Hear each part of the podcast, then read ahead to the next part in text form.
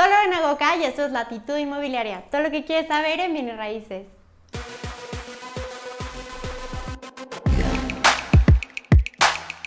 Como lo pueden ver en el título de este video, hoy vamos a platicar acerca de una de las herramientas de inversión que se está utilizando en todo el mundo, pero también está teniendo mucho auge en México porque es muy atractiva y además es muy segura. Pero antes de iniciar con este tema de pool de rentas, quiero invitarte a que te suscribas a este canal de YouTube. Si es que aún no lo has hecho, recuerda que es completamente gratis y solamente le tienes que dar clic al botón de suscribirse y a la campanita que está al lado para que te recuerde cada video nuevo.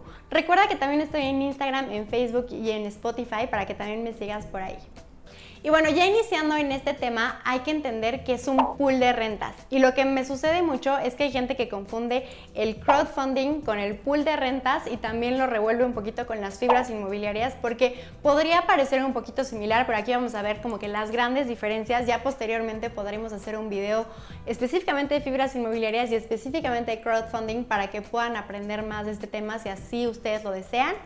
Pero bueno, entendamos que el crowdfunding es un fondeo colectivo. Este fondeo puede ser para cualquier cosa, ¿eh? no, no, únicamente para desarrollos inmobiliarios. Puede ser para fondear una fundación, para fondear una marca, para fondear un proyecto, un concierto, cualquier cosa. Y pues actualmente es muy común que se haga de una manera digital, que puedas invertir en cualquiera de estos ejemplos que ya se los di. A diferencia de un pool de rentas, que el pool de rentas es más bien una inversión colectiva. También es colectivo, pero no es para fondear, es para invertir en algo. Por ejemplo, un inmueble que ya está comprado. No quiere decir que lo vamos a comprar juntos. Quiere decir que es un inmueble que ya existe, que no, no, lo vamos a fondear para construirlo.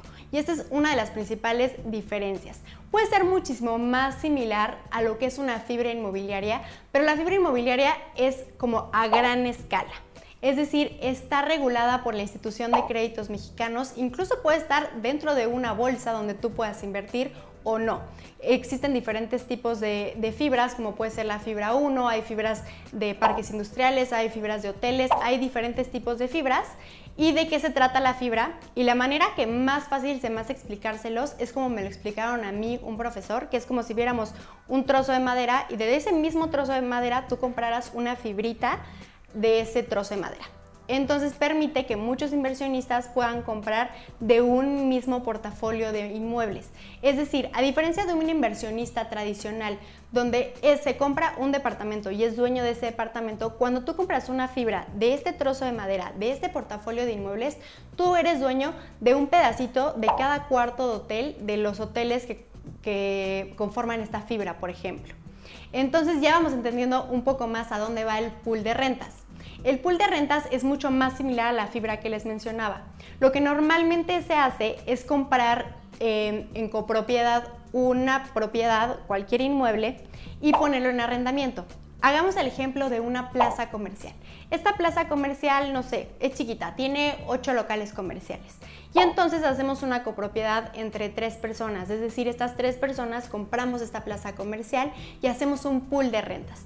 Esto quiere decir que no vamos a vender cada local comercial, sino que podemos vender participaciones a este proyecto. Entonces, ¿qué, ¿cuáles son los beneficios? Que puedes invertir desde cantidades mucho más chiquitas para participar en este pool de rentas y que tú seas dueño no solamente de local 1 o de local 2, sino que seas dueño de un pedacito de local 1, de un pedacito de local 2 y un pedacito de local 3. Esto da otros beneficios.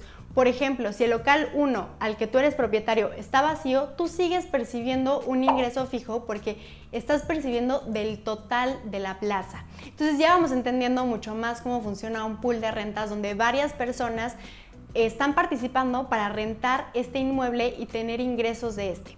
Cabe destacar que en el ejemplo que les di, están comprando el inmueble. Sin embargo, también se puede hacer un pool de rentas donde no adquieras el inmueble.